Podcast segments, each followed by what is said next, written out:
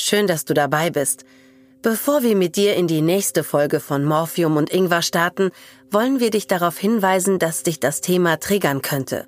Solltest du dich in unseren Gesprächen wiederfinden oder mit Depressionen zu kämpfen haben, klick mal auf moodgym.de oder depression.aok.de. Dort findest du Informationen und Hilfe rund ums Thema Depression. Olli? Micha? Na, wie geht's? Geht so. Morphium und Ingwer. Der Gesundheitspodcast der AOK Rheinland-Hamburg. Gesund hören mit Olli Briesch und Michael Imhof. Willkommen zu einer neuen Folge von Morphium und Ingwer. Unser Podcast in Zusammenarbeit mit der AOK Rheinland-Hamburg und heute mit einem schweren Thema, hoffentlich leicht verpackt, Depressionen. Ja, Micha schafft es sonst immer nur umgekehrt. Leichte Themen schwer verpackt. Heute versucht das mal andersrum. Ich komme dir gleich rüber. Diese Frage, die äh, Micha eben gestellt hat, wie geht's? Wollt ihr eigentlich eine ernsthafte Antwort darauf haben? Willst du eine ernste Antwort darauf bekommen? Ich eigentlich schon. Also ich höre dann schon hin, was du sagst. Aber ich, kann, ich weiß, worauf du hinaus möchtest. Es ist einfach so eine Floskel. Na, wie geht's? Interessiert mich eh nicht. Ich habe das Gefühl, wenn man antworten würde, ja, ich fühle mich depressiv verstimmt, dann ist das Gespräch sofort beendet. Oder man hätte wenigstens ein Gesprächsthema. Ich glaube, dass viele Leute gar nicht hören wollen, dass jemand schlecht drauf ist, weil sie nicht wissen, wie sie damit umgehen sollen. Und ich glaube, das ist auch das Grundproblem, warum Depression oft noch ein Tabuthema ist in der Gesellschaft oder auch oft dann der Umgang damit schwierig ist. Und das ist genau das Thema heute in unserem Podcast Morphium und Ingwer. Heute bei Morphium und Ingwer. Eine Bloggerin packt aus. Nichts bringt mich von diesem Gedanken ab, dass ich im Inneren ein extrem schlechter Mensch bin. Ein Profifußballer packt ein. Fehlender Antrieb, Verlust von Freude an Sachen, die einem sonst total Spaß machen. Wie soll ich das alles schaffen? Eine Therapeutin packt weg. Wegignorieren ist da überhaupt gar keine gute Idee, sondern das muss zum Thema gemacht werden, auch wenn es schwer fällt. Morphium und Ingwer. Wenn es dunkel wird. Depression. Man muss sagen, Depression ist eine Volkskrankheit. In Deutschland leiden etwa 5 Millionen Menschen an einer depressiven Erkrankung und treffen kann es jeden, in jedem Alter. Und jede zweite Depression, das finde ich das Krasse, bleibt unerkannt, obwohl die Behandlungsmöglichkeiten gut sind, wenn die Krankheit möglichst früh erkannt wird. Ihr fragt euch vielleicht, was sind überhaupt Depressionen? Also wo fängt's an? Wo hört's auf? Woran merkt ihr zum Beispiel, dass jemand in eurem Freundeskreis depressiv ist oder eure Stimmung vielleicht schon depressiv ist, anstatt einfach nur schlecht drauf. Ihr lernt heute bei uns Menschen kennen, die depressiv waren oder es auch noch sind und wir zeigen euch Wege raus aus der Depression. Lifehack, wenn ihr eine Frau seid, solltet ihr unbedingt die Folge bis zum Ende hören, denn bei Frauen ist das Risiko mehr als doppelt so hoch an einer Depression zu erkranken als bei Männern. Warum? Hört ihr später.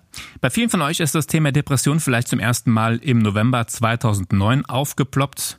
Da hat sich der Fußballnationaltorwart Robert Enke als Folge dieser Krankheit das Leben genommen. Es war damals, das wisst ihr, ein Riesenthema über Monate und hat schon dafür gesorgt, dass sich mehr Menschen mit der Krankheit Depression auseinandergesetzt haben. Die Akzeptanz ist gestiegen, aber im Profisport ist es trotzdem immer noch ein Tabuthema. Es gibt einzelne Sportler, wie zum Beispiel der Schwimmer Michael Phelps, der hat jetzt äh, noch eine Doku gemacht, hat ein Buch geschrieben über Depressionen, die sich äußern. Da ist das Thema nochmal präsent, aber so jetzt im Mainstream-Sport ist es oft noch in der, ich sag mal, in der dunklen Ecke. Was aber mega wäre, wenn es mehr äh, zugeben würden, weil in dieser Vorbildfunktion, ich glaube, du würdest sehr vielen Leuten helfen, einfach mit der Krankheit nach außen zu treten. Wir wollen euch jemanden vorstellen, der das gemacht hat, schon vor einigen Jahren im Profifußball in Deutschland.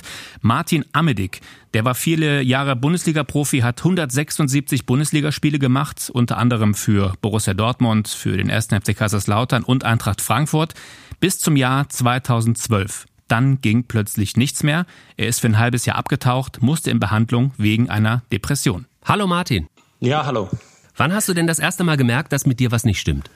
Äh, ja, ich war zu dem Zeitpunkt äh, bei Eintracht Frankfurt und war vorher bei Kaiserslautern und äh, ich hatte schon in Kaiserslautern auch äh, Symptome, fehlender Antrieb, Verlust äh, von Freude an Sachen, die einem sonst total Spaß machen. Überhaupt erstmal morgens aus dem Bett zu kommen, war schon eine Riesenaufgabe. So also die Angst vor dem Tag, wie soll ich das alles schaffen in der Verfassung, in der ich bin, das funktioniert nicht. Das waren dann immer so Gedankenketten, um 10 Uhr Training zu haben äh, und danach, nach dem Training mit den Mitspielern noch ein, ein Mittagessen zu haben, war dann auf einmal ein Riesenproblem und ähm, eine Riesenaufgabe, das überhaupt irgendwie zu bewerkstelligen. Hast du am Anfang gedacht, du bist erschöpft oder hattest du schon relativ schnell den Verdacht, irgendwie, ich glaube, ich werde depressiv? Ja, es war natürlich auch ein äh, Prozess, das ähm, zu erkennen und anzuerkennen, also sich einzugestehen, ähm, dass es halt eine Krankheit ist. Äh, zunächst habe ich gedacht, ja, das wird schon wieder und äh, das renkt sich schon wieder ein und es waren dann auch erstmal nur kurze Phasen. Ähm, aber ich habe dann auch immer gesucht, äh, wo sind die Gründe, warum kommen jetzt diese Wechsel von der Stimmung und ähm, was ist die Ursache? Und ähm, dann hat es auch ungefähr ein knappes Jahr gedauert, bis ich äh, überhaupt externe professionelle Hilfe in Anspruch genommen habe zu einer Therapie kam. Ich bin im, im Fußball auch sehr lange geblieben äh, mit den Symptomen, knapp anderthalb Jahre. Und in, in Frankfurt war es dann der Fall, ähm, dass ich dann 2012 gesagt habe, so kann ich jetzt nicht weitermachen. Ich muss gesunden und gehe aus dem Trainings- und Spielbetrieb erstmal raus. Aber das ist ja total krass, eineinhalb Jahre mit einer Depression weiter Fußball, Profifußball zu spielen. Wie hast du das überhaupt hingekriegt? Ja, das habe ich mich auch äh, im Nachhinein oft gefragt, wie hast du das denn noch hinbekommen? Also ich habe natürlich in meinem Umfeld von meiner Frau sehr viel Zuspruch gehabt und äh, Rückhalt. Aber letztendlich, wenn man einen Ablauf nimmt und zu einem Auswärtsspiel fährt, ist man freitags zu dem Ort hingefahren, war im Hotel. Und da waren schon dann natürlich diese negativen Gedankenschleifen. Äh, es geht nicht, ich kann äh, morgen nicht Bundesliga spielen. Das hörte dann auch bis zum Spiel am nächsten Tag nicht auf. Äh, selbst auf dem Weg zum Stadion im Bus oder äh, beim Aufwärmen und dann war mit dem Anpfiff aber irgendwo so ein, ein Schalter umlegen und ein Funktionieren. Ähm, und dann war auch eine etwas Erleichterung nach dem Spiel, ähm, die ich dann gespürt habe. Ich finde das wirklich Wahnsinn, weil gerade in einem Sport wie Fußball ist ja alles außer einem Kreuzbandriss eher so ein Wehwehchen. Komm, wirf ein Ibuprofen ein, dann geht's wieder. Ähm, ich denke mal, deswegen hast du das auch von den Mannschaftskollegen dann so lange verheimlicht, oder? Ja, ich wollte das äh, auf jeden Fall nicht sagen. Ähm, es war zu dem Zeitpunkt ähm, leider das ähm, Beispiel von Robert Enke da war. Da, da war natürlich äh, für mich das ein, ein Riesenproblem, was passiert, wenn das rauskommt, äh, dass du äh, psychisch erkrankt bist, äh, was, was passiert da mit deiner Karriere. Das hat im Endeffekt dann einen Riesendruck nochmal zusätzlich auf die Symptome draufgelegt. 2012 hast du dich dann öffentlich dazu bekannt, dass du äh, erkrankt bist. Du hast dich ein halbes Jahr komplett zurückgezogen, um eine Therapie zu starten. Wie waren denn die Reaktionen darauf? Äh, in Frankfurt ist es so gewesen, äh, ich war neu im Verein, äh, noch nicht lange da, ein halbes Jahr erst und habe es dann öffentlich gemacht und ähm, da war halt schon Zuspruch. Da haben natürlich viele sich äh, gefragt, wie kann das denn sein, dass du anderthalb Jahre mit Symptomen Kapitän bist und äh, auch Bundesliga spielst und, und viele in Kaiserslautern, auch engere Mitspieler, haben sich auch im Nachhinein gewundert, ähm, dass diese Erkrankung zu dem Zeitpunkt da war. Wie sah denn die Therapie aus? Musstest du auch Medikamente nehmen? Ja, es war zum einen eine klassische Psychotherapie, wo Gesprächsverhaltenstherapie war ähm, und es war sehr interessant. Ich hatte mich vorher bestimmt anderthalb Jahre gegen Medikamente gewehrt. Ich hatte sehr große Bedenken. Kannst du deine Leistung dann auch im, im Fußball bringen oder ändert sich deine Persönlichkeit oder bestimmte Verhaltensweisen, dann habe ich im Verlauf wirklich ähm, gesehen und gespürt, es ist ab einem bestimmten Zeitpunkt wichtig, dass ähm, der Körper einfach eine Hilfe bekommt durch die Medikamente, dass er sich überhaupt in einer bestimmten Art und Weise erstmal stabilisiert und dass die Stoffe und Hormone entsprechend äh, überhaupt bereitgestellt werden. Mittlerweile hältst du Vorträge für die Robert Enke Stiftung, erzählst Nachwuchsspielern von deinem Werdegang, studierst Psychologie, weil du dann als äh, Sportpsychologe arbeiten möchtest. Ja, ich sehe es schon so, ähm, dass ich dann natürlich mit der Fußballerkarriere, mit den Erfahrungen, die ich da gesammelt habe, dass ich da schon ein sehr guter Ansprechpartner sein kann für gerade junge Spieler in den Nachwuchsleistungszentren, dass ich da eventuell als Sportpsychologe dann äh, tätig bin dass das interessant sein kann. Martin, wir wünschen dir für diesen Weg viel Glück und äh, danke, dass du bei Morphium und Ingwer alles äh, so offen erzählt hast. Ja, danke, das hoffe ich auch und ähm, ja, hoffe, dass ich da einigen dann was mit auf den Weg geben kann und äh, zur Seite stehen kann. Martin Amedik, ehemaliger Bundesliga-Profi, jetzt Psychologiestudent und ich finde es wirklich krass, wenn du überlegst, du hast dieses Gefühl, ich kann nicht mal aus dem Bett aufstehen und stehst dann ein paar Stunden später vor 40.000 Zuschauern im Stadion und musst funktionieren. Das finde ich irgendwie, äh, kriege ich Gänsehaut, wenn, ich, wenn er das so erzählt. Und ich kriege Gänsehaut, dass er wirklich so offen ist. Ihr merkt schon, ein offener Umgang ist schon wichtig, wenn es um Depressionen geht, um es aus der, wie sagt der Fußballer, Tabu-Ecke äh, rauszuholen. Ja. Damit wir alle mehr über die Krankheit erfahren, rufen wir jetzt unsere Expertin dazu. Franka Ceruti ist in der Welt zu Hause. Halb Finnin, halb Sächsin, aufgewachsen in der Nähe von Köln und Herrscherin über mehrere Völker. Bienenvölker. Wir wollen ihr keinen Honig ums Maul schmieren, aber wer von ihr behandelt werden möchte, muss lange waben. Ähm, warten. Denn als psychologische Psychotherapeutin mit Sitzungen in Rheinberg ist sie sehr beliebt. Entweder liegt es an ihrem Podcast Psychologie to go oder daran, dass es ihr wichtig ist, Mut, Ausdauer und Gelassenheit in die Welt zu tragen. Oder sie hat einfach die bequemste Couch am Niederrhein. Nicht nur Siegmund, auch uns freut, dass sie heute bei uns ist. Franca Cerutti. Franka, schön, dass Sie da sind. Dankeschön. Und auch mal fremdgehen, weil Sie haben ja einen eigenen Podcast und jetzt sind Sie bei uns quasi to go. Das finde ich sehr schön. Mit wem lieber? Wie geht's? Mir geht es sehr gut, danke der Nachfrage. Und selbst? Ja, eigentlich auch ganz gut. Wir haben vorhin nämlich festgestellt, dass viele, glaube ich, auf die Frage, wie geht's, gar keine ehrliche Antwort erwarten. Das stimmt. Deshalb wähle ich auch für den Therapieeinstieg eher nicht so eine Frage, wie geht's, sondern eine Frage wie, woran arbeiten wir denn heute? Weil es Sie nicht interessiert, wie es jemandem geht, oder glauben Sie, dass die Frage nach hinten losgeht? Die Frage, wie geht's, kann im therapeutischen Kontext ausufernd sein. Und im privaten Kontext wird sie halt zu oberflächlich beantwortet. Jeder hat mal eine schlechte Phase, ist mal schlecht drauf. Es kann beim Wetter anfangen, es kann an nervigen Kollegen liegen. Jetzt haben wir vorhin den ehemaligen Bundesliga-Profi Martin Amedick gehört, der gesagt hat, irgendwann war die Phase so, er konnte morgens nicht mehr aus dem Bett, er war nicht mal motiviert, seine Sporttasche zu packen und zum Training zu fahren. Ab wann spricht man denn von einer Depression? Also die klinischen Kriterien für eine Depression oder dass man wirklich davon spricht, jemand hat eine Depression, beginnt dann, wenn ein Mensch über einen Zeitraum von wenigstens 14 Tagen die meiste Zeit des Tages in einem für ihn sehr untypischen Ausmaß niedergeschlagen ist, antriebslos, mit einem Gefühl innerer Leere und sich wirklich zu nichts mehr aufraffen kann, keine Freude mehr hat, dann kann man nach 14 Tagen schon mal in Richtung Depression denken. Wenn mir genau das auffällt, was mache ich dann? Vielleicht bin ich in einer Situation, wo ich schon begonnen habe, mich zurückzuziehen, einzuigeln und im Grunde da noch das zu verschärfen, das Problem. Und als erstes würde ich mal versuchen, das Gespräch zu suchen, rauszukommen und zu gucken, wieder ein bisschen am Leben teilzunehmen. Also nicht noch tiefer in diesen Strudel einzutreten. Ihrer Erfahrung nach gelingt das Menschen, die in so einer Situation sind, oder ist das eher Sache anderer Familienangehöriger oder Freunde? Ich erlebe beides. Also es gibt ja Menschen, die haben eine ganz gute Selbstbeobachtung, die bekommen das von sich mit und die schaffen das gegenzusteuern. Aber manchmal braucht es auch das Korrektiv von außen. Also genau wie Sie sagen, dass Menschen das von außen beobachten und sagen, Mensch, irgendwas stimmt nicht mit dir, was ist denn nicht in Ordnung?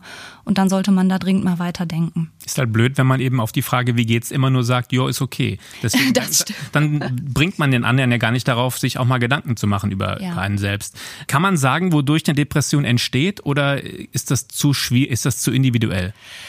Das ist schon immer eine individuelle Geschichte, aber ganz grob kann man sagen, so wie man die Veranlagung geerbt hat, mit Bluthochdruck zu reagieren oder bei Stress Neurodermitis zu entwickeln, so kann man eben auch die Veranlagung geerbt haben oder in sich tragen, depressiv zu reagieren. Das wird über Botenstoffe wie Serotonin, Dopamin und Noradrenalin rein körperlich ein bisschen vermittelt. Und wenn dann bestimmte psychosoziale Stressfaktoren dazukommen, also zum Beispiel sehr viel Belastung bei der Arbeit oder eine Trennungssituation oder dass man einen, einen Freund verloren hat aus seinem Leben oder in eine neue Lebensphase eintritt, dann kann dieser Stress die Depression auslösen. Ich glaube, das, was Sie gerade beschrieben haben, äh, vor allem die Trennung zum Beispiel, dieses Gefühl kennt ja jeder. Muss ich jetzt sofort Panik bekommen oder komme ich da mit einem ganz einfachen Trick schnell wieder raus? Naja, die ganz einfachen Tricks, die gibt's halt leider nicht, aber man muss das ein bisschen ins Verhältnis setzen. Also Liebeskummer zum Beispiel oder der Schmerz, wenn man, wenn man wirklich einen Todesfall in der Familie hatte oder so, der darf länger dauern als 14 Tage. Aber das ist in diesen Kontext eingebettet letztlich die adäquate und zu erwartende Reaktion. Und der Unterschied zu einer Depression ist aber, dass die Betroffenen selber häufig denken, ich habe doch eigentlich gar nichts zu klagen. Ich habe eine Familie und ich habe einen Job und sich das selber so absprechen, überhaupt so schlecht drauf sein zu dürfen. Da gibt es manchmal nicht den konkreten Auslöser. Das ist oft ein sehr schleichender Prozess. Das ist ja auch oft der Fall, wenn Menschen sehr erfolgreich sind, denen äh, steht man das gar nicht zu. Wir haben äh, vorhin über Michael Phelps gesprochen. Keine Ahnung, wie viel Goldmedaillen er hat. Dreistellig habe ich das Gefühl. Ja. Er hatte einfach depressive Phasen und es ging ihm einfach nicht gut. Und man denkt immer, jemand, der so ein Gewinnertyp ist, der äh, Olympiasieger ist, mehrfacher, dem gesteht man das einfach nicht ein. Genau, aber das ist so ein bisschen das Missverständnis, das viele Leute im Hinblick auf Depressionen haben, dass man denkt, das muss ja so eine ganz klare Ursache haben und jemand, der formal alles hat, der reich ist und dem gesteht man sozusagen die Sorgen, die Schlaflosigkeit und das Grübeln und die gefühlte innere Leere gar nicht zu. Und das ist ein Missverständnis. Aber es zeigt ja auch einmal mehr, dass Depression eine Erkrankung ist. Und diese Erkrankung kann jeden treffen. Bevor wir verraten, was man nach diesen 14 Tagen tun kann, gibt es verschiedene Formen von Depression. Also äh, mal so ein bisschen schlecht drauf sein bis ganz, ganz heftig. Man unterscheidet leichte, mittelschwere und schwere Formen von Depression. Und dann kann man noch schauen, ob derjenige eine einfache Episode gerade durchlebt oder ob er das schon öfter erlebt hat. Dann spricht man von einer sogenannten rezidivierenden Störung. Und dann muss man natürlich auch noch schauen, ob das sich jetzt nur auf dem negativen Pol abspielt oder ob derjenige auch Phasen von sich kennt, wo er eher so ein bisschen überm Strich ist. Und dann spricht man von einer bipolaren Störung. Das ist das, was auch unter dem Begriff manisch-depressiv bekannt ist. Also wenn jemand wechselt zwischen sehr schlecht drauf, sehr traurig, sehr niedergeschlagen und dann aber auch Phasen hat, wo er eher so ein bisschen übertourig unterwegs ist. Eher also dieses Himmelhochjauchzen zu Tode betrieben. Ja, ganz genau. Ja. Das ist dann manisch-depressiv. Ich würde gerne noch auf den Unterschied zwischen Mann und Frau kommen, weil das habe ich nicht gewusst. Das war mir, bis wir heute den Podcast gestartet haben, neu, dass Frauen mehr als doppelt so häufig das Risiko äh, haben, an einer Depression zu erkranken. Warum ist das so? Ja, da mag es viele Faktoren geben. Also zum einen ähm, kann man spekulieren, ob Frauen mh, mm, schon ein bisschen zugänglicher sind für das Thema und auch es ihnen leichter fällt, Belastung nicht nur bei sich selber zu spüren, sondern dann auch darüber zu sprechen und sich schneller Hilfe zu suchen als Männer, so dass sie in den Statistiken logischerweise häufiger auftauchen. Andererseits hatte ich ja schon über die mm, biochemischen Zusammenhänge gesprochen und auch Hormone scheinen eine große Rolle zu spielen bei der Entwicklung von Depressionen. Und da sind Frauen halt auch häufiger betroffen. Also ich glaube, Männer reden ja eh kaum über Gefühle. Doch, wenn ich Schnupfen habe. Ja, eben, wenn's, außer wenn es zum Äußersten kommt, genau. Ja. Aber ansonsten sind wir Männer ja generell sehr verschlossen, sagen nicht mal dem besten Freund oft, wenn es einem nicht gut geht, finde ich, ist zumindest mein Eindruck. Bei Männern zeigt sich Depression auch manchmal ein bisschen anders. Also häufig glauben Männer nicht depressiv zu sein, weil sie sich gar nicht explizit traurig fühlen, sondern eher so ein Gefühl von Leere in sich verspüren. Und bei Männern zeigt es sich auch häufiger in in diesen anderen typischen Symptomen, zum Beispiel in Schlafstörungen oder Gereiztheit oder viel Grübeln, aber das wird nicht explizit dann als depressiv verstanden. Das heißt, wenn ich ein Mann bin, der diese Sachen an sich entdeckt, die Sie gerade erwähnt haben, kommt es dann eben auf die Dauer an. Ja, ich würde das auf jeden Fall mal beobachten. Also wenn so ein bestimmter Symptomkomplex zusammenkommt, Antriebsverarmung, Motivationsverlust, gereizte Stimmungslage, Dünnhäutigkeit, dann Ein- und Durchschlafstörungen, das sind alles Symptome, die auf eine Depression hinweisen könnten. Das kann im Prinzip jeden treffen. Es gibt so ein paar Parameter, die mm, mit einer erhöhten Wahrscheinlichkeit einhergehen. Mhm. Zum Beispiel im weibliches Geschlecht, hatten wir ja schon gesagt. Single sein, Großstädter sein. Ähm, das, das sind äh, Risikofaktoren und Suchtmittelkonsum. Jetzt habe ich diese 14 Tage festgestellt. Was ist also der nächste Schritt? Gehe ich erstmal zu meinem Hausarzt? Ja, zum Beispiel gehen Sie zum Hausarzt und lassen sich da mal beraten was dann jetzt äh, seine Idee sein könnte. Je nachdem, in welchem Kontext das steht, also warum sie sich so fühlen, ähm, kann der Hausarzt ihnen äh, vielleicht durch eine Krankschreibung weiterhelfen, wenn starke Stressoren bei der Arbeit zum Beispiel mit ursächlich sind und ihnen ein bisschen Luft verschaffen, überhaupt sich mal zu sortieren und nachzudenken, was ist mit mir los. Aber eine dauerhaftere Lösung bestünde natürlich darin, sich einen Termin mal bei einem Facharzt für Psychiatrie und Psychotherapie geben zu lassen oder bei einem Therapeuten. Ich kann mir auch gut vorstellen, dass sich die Partner, die jeweiligen, erstmal bemüßigt fühlen, helfen zu wollen. Also mhm. der, der Partner, die Partnerin, die wollen helfen. Ist das eine gute Entscheidung oder sagen Sie, bleib du mal Partner, den Rest macht der Arzt? Ah, schwierige Frage. Also jemand Mitfühlendes und Empathisches an seiner Seite zu haben, ist natürlich Gold wert in der Situation, in der man depressiv ist. Andererseits beobachte ich zweierlei, dass entweder Partner dann doch nicht so empathisch sind und dann so Sprüche kommen wie jetzt, aber das, das ist doch ganz einfach oder reiß dich doch mal zusammen oder das hast du doch früher auch immer geschafft, wo ist jetzt dein Problem? Und wirklich letztlich doch nicht nachvollziehen können, warum es jemandem schwerfallen kann, morgens auch nur die Zähne zu putzen. Denn das ist im Fall einer schweren Depression so, dass Körperhygiene oder Dinge, die man sonst so im Vorbeigehen gemacht hat, einfach unfassbar schwerfallen. Es ist so wie durch Zement zu laufen, so ein bisschen vom Gefühl her. Die Frage ist, wie weit können Partner das verstehen oder mittragen. Und die andere Tendenz ist aber auch sowas wie wohlmeinend dem Partner alles abzunehmen, ihn so sehr in Watte zu packen, dass das so diesem Rauskommen aus der Situation auch nicht zuträglich ist. Ich glaube, absolutes Alarmzeichen wäre natürlich dann, wenn man wirklich äh, lebensmüde ist und sagt, ich möchte einfach nicht mehr hier sein. Ja, das ist tatsächlich ähm, dann der, der schlimmste anzunehmende Verlauf einer depressiven Erkrankung. Und wenn es jemanden in ihrem Umfeld gibt, der sich in dieser Art und Weise äußert, dann ist das ganz wichtig, darauf zu reagieren. In Deutschland bringen sich pro Jahr ungefähr 10.000 Menschen um. Das ist viel. Das sind bei weitem mehr als durch Autounfälle ums Leben kommen. Und davon ungefähr die Hälfte hatte eine Depression im Vorfeld. Also das heißt, es ist auch wirklich eine ernstzunehmende Erkrankung. Und dennoch gibt es über ähm, auch Suizidalität so viele Gerüchte, sowas wie Hunde, die bellen, beißen nicht. Also jemand, der darüber spricht, der hat es eh nicht vor.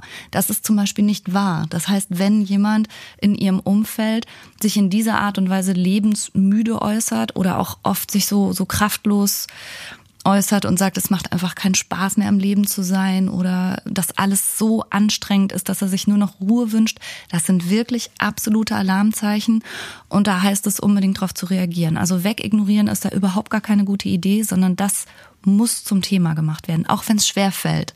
Und ich habe schon viel mit Patienten gearbeitet, die einen Suizidversuch überlebt haben. Und nahezu alle waren schon ein oder zwei Tage später froh, überlebt zu haben. Das heißt, wir müssen davon ausgehen, dass Suizidalität akut ist, auch akut tödlich, aber vorübergehend. Und über diese Phase muss man Menschen hinweghelfen. Und da hilft es halt nicht, wenn man es ignoriert oder bagatellisiert oder irgendwie abtut. Gut, dass wir einen Profi hier haben. Wie reagiere ich dann? Eigentlich wäre als Angehöriger der erste Schritt, einen Fachmann hinzuzuziehen. Und zwar spätestens jetzt. Morphium und Ingwer. Diagnose? Du. Wir begrüßen einen Gast bei uns im Podcast. Sie lebt als Bloggerin und freie Autorin in Berlin und heißt Jana Selig. Hallo. Hi. Vor ein paar Jahren standst du im Rampenlicht, als du auf Twitter über deine Depression gesprochen hast. Du hast auch ein Buch geschrieben, Minusgefühle, mein Leben zwischen hell und dunkel und beschreibst im Prinzip deinen Kampf gegen die Depression. Und äh, wir freuen uns, dass du im Podcast mit dabei bist. Ich freue mich auch. Vielen Dank für die Einladung. Jana, wann war der Punkt, als du gemerkt hast, das ist jetzt mehr als nur mal schlecht drauf sein? Also es fing an, als ich 19 Jahre alt war, mit Abgeschlagenheit und Müdigkeit und Rückenschmerzen und unspezifischen Beschwerden und schon so einem Gefühl von, von innerer Leere, aber ich habe eben das nie als Traurigkeit empfunden und ich glaube, das Letzte, woran ich gedacht habe, war Depression und deshalb äh, habe ich das ungefähr noch ein halbes Jahr nach der Diagnose nicht geglaubt, dass ich das tatsächlich habe. Wie kam es denn überhaupt zur Diagnose? Weil du sagst ja selbst, du hättest niemals dran gedacht, dass das was mit einer Depression zu tun haben kann. Ähm, es war so, dass ich immer wieder wegen meiner ganzen Wehwehchen zum Arzt ging und nichts wurde besser. Ich habe Schmerzmittel verschrieben bekommen gegen die Schmerzen. Ich habe nicht mehr geschlafen. Und dann ähm, wurde bei mir erst in die körperliche Richtung geguckt und äh, Bluttest, EKG, was so alles anfällt, einmal quasi kompletter Check-up. Und nachdem aber da nichts rauskam, stand ich dann plötzlich so da und äh, habe so gehört, so naja, dann ist es was Psychisches. Und ich habe das komplett abgelehnt. Ich war damit vorher auch noch nie in Berührung gekommen. Und da, wo ich herkomme, äh, 300 Einwohnerdorf, da existiert sowas auch einfach nicht. Frau Cerutti hat gerade schon genickt. Ich finde es ganz spannend, was sie gesagt hat. Und das passiert tatsächlich häufig, dass selbst Menschen, die schon bei mir in Therapie sind, insgeheim sich fast schon wünschen. Da würde dann doch jemand sagen, ach schau, du hast nur einen Vitaminmangel oder irgendeine körperliche Ursache finden, weil Depression einfach so schwer greifbar ist, so unsichtbar. Die Suche nach den eigentlichen Ursachen körperlicherseits, die treibt viele Menschen ganz lange um. Ist das normal, dass man im Prinzip erstmal den kompletten Körper durchcheckt, bevor man in den Kopf guckt? Ja, also vor Beginn einer Psychotherapie ist eine sogenannte konsiliarische Untersuchung bei einem Arzt auch erforderlich, der die üblichen Verdächtigen, also zum Beispiel die Schilddrüse, untersucht und auch ein Blutbild macht. Denn es gibt natürlich auch körperliche Erkrankungen, die depressive Symptome verursachen oder etwas ähnliches, was dann wie Depression aussieht. Das macht es dann manchmal etwas schwierig. Viele Menschen kümmern sich ja erst dann um einen Therapieplatz, wenn es ihnen schon sehr schlecht geht. Wie lange musstest du suchen, um einen Ansprechpartner zu finden, der dir geholfen hat? Also es hat sehr lange gedauert, bis ich angefangen habe, das zu akzeptieren, dass ich nichts Körperliches habe, weil ich auch eben diesen, diesen Gedanken hatte von wegen so, na, jemand hat irgendwas übersehen, mir geht's doch gut. Und dann hatte ich aber tatsächlich innerhalb von sechs Wochen was. Das war aber, glaube ich, einfach ähm, Glück. Was hast du damals eigentlich deinen Freunden, deinen Freundinnen erzählt? Die haben doch bestimmt gefragt, und was sagt der Arzt? Was hast du? Hast du da ganz locker gesagt, du, der sagt, ich bin depressiv? Ich habe es damals noch gar nicht so groß irgendwie thematisiert. Also es war halt irgendwie so, ja, der Arzt hat das und das gesagt, aber also die Reaktion vom gesamten Umfeld ist dann auch so, hä, du was? Kann doch gar nicht sein. Und dann ist man so, ja, ich glaube es auch nicht wirklich, ne? Und dann ist es einfach kein größeres Thema mehr. Und ein größeres Thema wurde das tatsächlich erst, als ich damit an die Öffentlichkeit gegangen bin. Und ich habe auch den Eindruck, da war das erste Mal, dass mein Umfeld mich eigentlich gehört hat und habe dieses Selbstbewusstsein auch dafür gefunden, dazu zu stehen und einfach zu sagen, so ist es und sorry, ist es genauso schlimm, wie wenn du dir jetzt das Bein brichst. Frau Ciruti, ist dieser offene Umgang damit schon ein Baustein zum Bewältigen der Depression? Ja, auf jeden Fall. Und ich setze mich auch dafür ein, dass Depression eben offener thematisiert wird und entstigmatisiert wird. Ganz viele Depressive haben eine unglaublich intakte Fassade. Also so wie der Künstler, der, wenn er auf der Bühne steht, funktioniert und zwei Tage später erfährt dann die Öffentlichkeit, dass er ähm, schwerst depressiv ist und man hat ja aber immer nur die fröhlichen Bilder gesehen, wo er so gut drauf war. Also wie viel Kraft denjenigen das dann aber kostet, diese Fassade zu halten, ist eben für die Außenwelt oft unsichtbar. Und darüber offen zu sprechen, aber auch offen mit sich vor allen Dingen zu sein, ist extrem wichtig. Im konkreten Fall, jemand wie Jana kommt zu Ihnen in die Praxis. Was wird dann gemacht? Äh, konkret geht es ja darum, diese komplizierte Gemengelage erstmal so ein bisschen zu entwirren und zu schauen, was spielt alles eine Rolle. In meinem Fall als kognitive Verhaltenstherapeutin arbeite ich sozusagen einerseits an neuem Verhalten, also was kann die Patientin oder der Patient für sich tun, um wieder in ein besseres Gefühl zu kommen aber eben auch an bestimmten Denkmustern. Es gibt sogenannte depressive Denkmuster, also eine negative Sicht auf sich selbst, dass wir uns anschauen, wie denkt derjenige. Jana, kennst du das, dass du quasi alles äh, negativ gesehen hast und dass du dich selber zu hart kritisiert hast? Es gibt Tage, an denen denke ich, dass ich schlimmer bin als Hitler und nichts bringt mich von diesem Gedanken ab, dass ich im Inneren ein extrem schlechter Mensch bin. Da können 30 Leute vor mir stehen und sagen, das hat überhaupt nichts mit dir zu tun gerade und ich bin trotzdem so fest davon überzeugt, dass ich denen nicht glaube, was die sagen. Das ist äh, ganz interessant, was äh, du gerade sagst, Jana, und das gehört tatsächlich auch zu den typischen depressiven Symptomen dazu, dass die Betroffenen häufig ganz irrationale Schuldgefühle haben wie auch ein massiv ähm, abbauendes Selbstbewusstsein gehört einfach zu den Symptomen dazu. Und das wäre aber dann so ein Gedanke, den ich jetzt in der Therapie mit Sicherheit aufgreifen würde und wir nennen das dann disputieren oder an der Realität testen. Also die eigenen Gedanken nicht für wahr zu halten, vor allen Dingen nicht die, die einen in diese depressiven Spiralen immer wieder hineinziehen. Das war ja schon ganz konkrete Art und Weise, von diesem Denken wegzuführen. Mhm. Jana, hat das bei dir funktioniert? Äh, das klingt erstmal so einfach, von wegen, denk doch einfach andere Gedanken und sag doch einfach, dass es, dass es anders ist, aber es ist extrem harte Arbeit.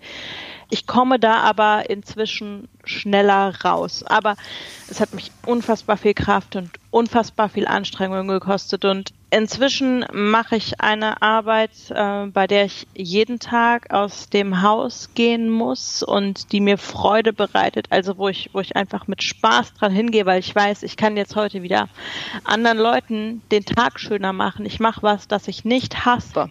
Ist das schon ein guter Schritt, Frau Cerutti, im Prinzip die Einsamkeit aufzulösen, sich unter Menschen zu begeben? Ja, absolut. Was Diana gerade beschrieben hat, das kann man ja eins zu eins übertragen auf das, was dann letztlich auch in der Klinik passiert. Also wenn man im Rahmen seiner Depression wirklich auch mit einer ambulanten Hilfe nicht mehr zurechtkommt, sondern sich in ein Krankenhaus begibt, ist es genau das. Man erfährt Tagesstruktur und Regelmäßigkeit. Man ist unter Menschen, auch gleichgesinnten Menschen, die einen wirklich gut verstehen können.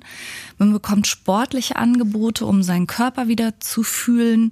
Man bekommt kreative Angebote gemacht. Singen spielt häufig eine Rolle. Mm, Kliniken sind oft in einer schönen Umgebung.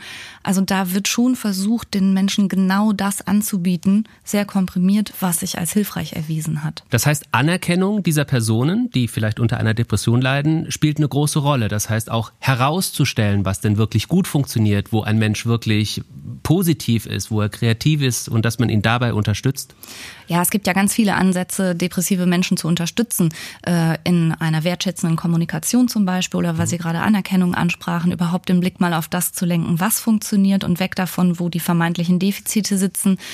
Aber tatsächlich gehört zur therapeutischen Arbeit auch, so ein bisschen die Grundbedürfnisse dieses Menschen zu ergründen und zu schauen, wie kann ich meinen Platz in der Welt finden, so wie Diana das ja auch schön beschrieben hat mit ihrem Beruf jetzt, dass ich einfach für mich einen, einen Ort und einen Platz finde, wo ich bestmöglich das bekomme, was meine Bedürfnisse und die sind natürlich individuell befriedigt. Ich mag nochmal auf einen Punkt eingehen, den Jana vorhin beschrieben hat. Er hat nämlich das große Glück erwähnt, einen Therapeuten zu ja. finden.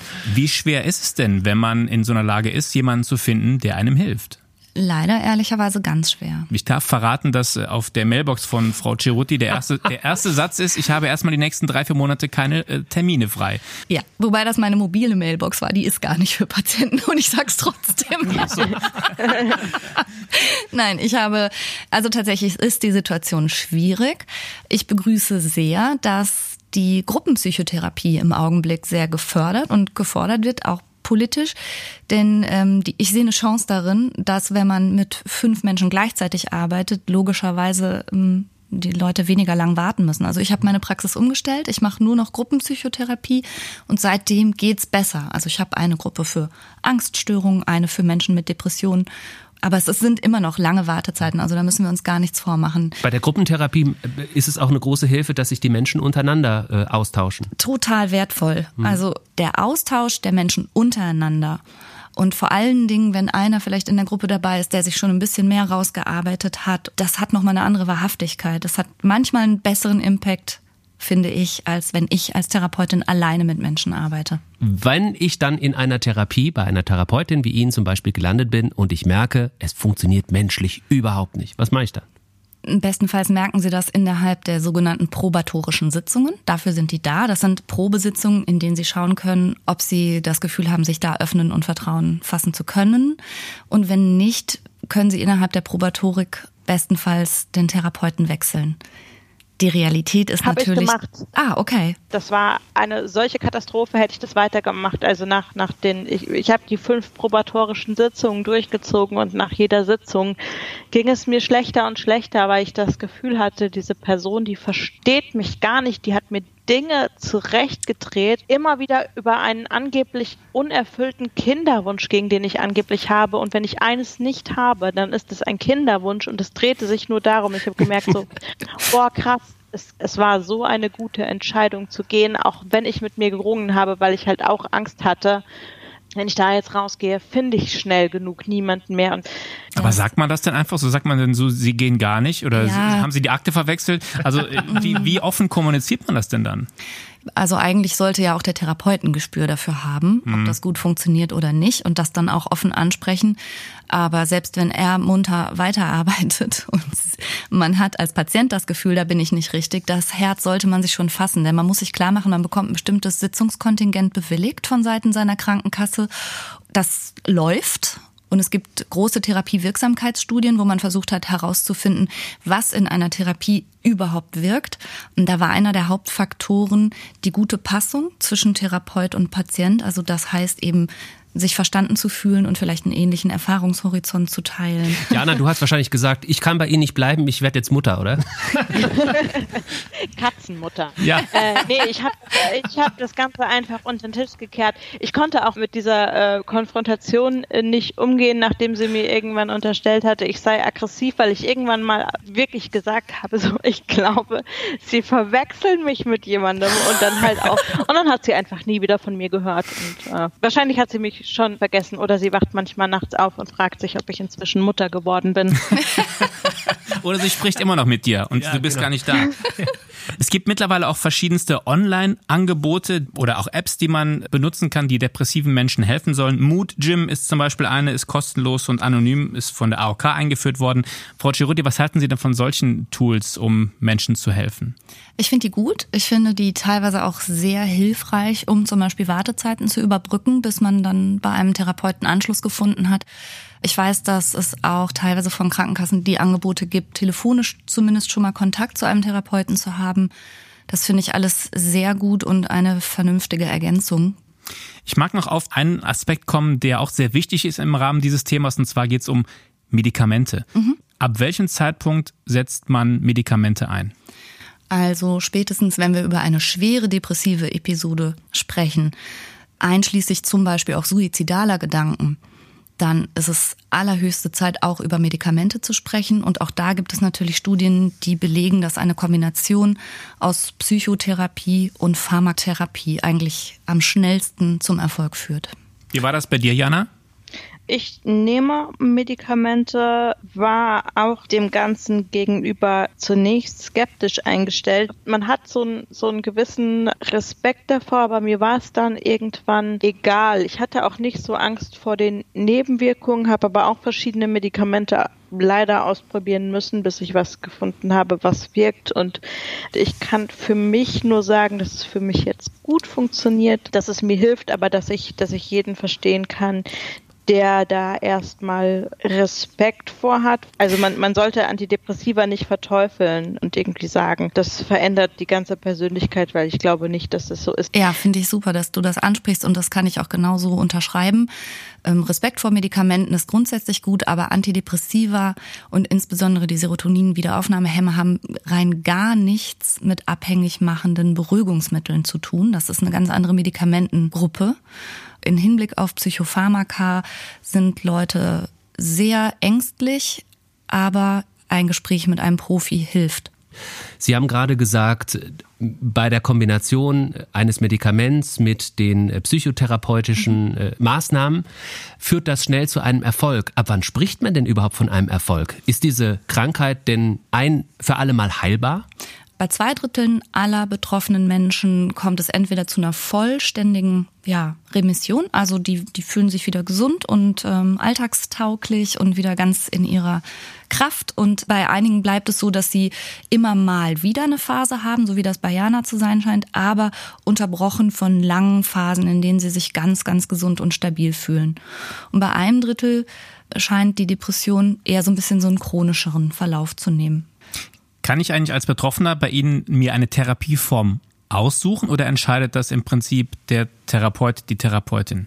Also wir Therapeuten sind ja in verschiedenen Fachrichtungen ausgebildet. es gibt Verhaltenstherapeuten, so wie mich. Mhm. Es gibt aber auch tiefenpsychologisch arbeitende Kollegen oder Psychoanalytiker. Wir haben alle eine verschiedene Therapieausbildung genossen. Was ist jetzt zum Beispiel der Unterschied zwischen den Therapien? Oh, das ist eine, das ist, das ist ein eine, eigener Podcast. eine ganz philosophische, vielleicht sogar Frage, aber ich würde mal sagen, vielleicht die Blickrichtung. Also Verhaltenstherapeuten schauen sehr klar im Hier und Jetzt und auf, was kann ich jetzt tun? Also jetzt ist es so, ich fühle mich so und was kann ich an meinem Denken und an meinem Verhalten verändern, um mich besser zu fühlen. Und die Blickrichtungen der anderen Therapieformen, der tiefenpsychologisch ausgelegten, die gehen, wie der Name schon sagt, so ein bisschen mehr in die Tiefe.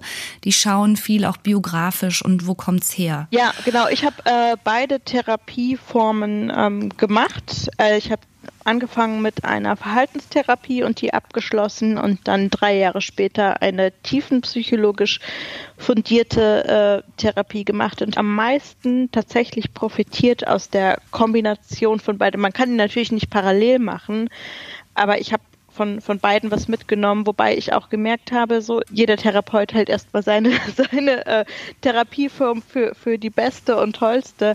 Äh, mir hat die Mischung aus, aus beiden geholfen. Sagt Jana Selig, Autorin und Bloggerin aus Berlin. Jana, danke dir fürs Erzählen. Letzte Frage an dich. Was würdest du äh, Menschen empfehlen, die vielleicht noch am Anfang dieses Weges stehen, den du gegangen bist und die sich in dem Moment fragen, wie soll es eigentlich weitergehen in meinem Leben?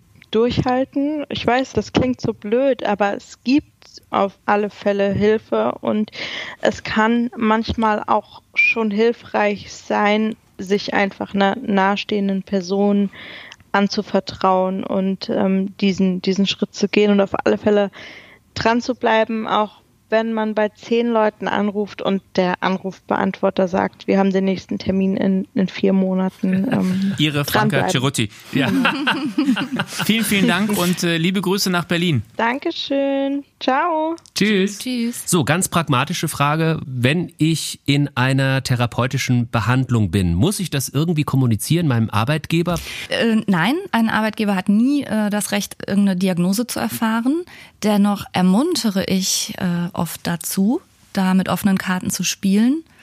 Ich verstehe natürlich, dass es Berufe gibt, wo es explizit schadet, wenn man einräumt, psychisch belastet zu sein. Aber nichtsdestotrotz machen viele meiner Patienten auch eine gute und entlastende Erfahrung, wenn sie offen über ihre Depression sprechen. Und dann die Chefin sagt, Mensch, mir ging es letztes Jahr genauso. Franka Cerutti, vielen, vielen Dank für den Besuch bei Morphium und Ingwer. Vielen Dank auch. Ich hoffe, dass wir äh, der Krankheit zu mehr Akzeptanz verholfen haben mit dem Podcast und zumindest, äh, ich glaube, Wissen hilft. Ja, danke für die Einladung, danke, dass ich hier sein durfte. Micha, ich fand es angenehm mit dir. Ich auch. Wie geht's dir jetzt? Mir geht's gut. Es interessiert mich. Wirklich. Ja, mir geht's wirklich gut, weil ich sehr berührt noch bin von dem, was wir äh, heute alles gehört haben beim Morphium und Ingwer. Gut, dann gehen wir jetzt essen und wenn äh, die Kellnerin fragt, hat's geschmeckt, sagen wir einfach nö. Nee, wir sagen die Wahrheit. Offen kommunizieren.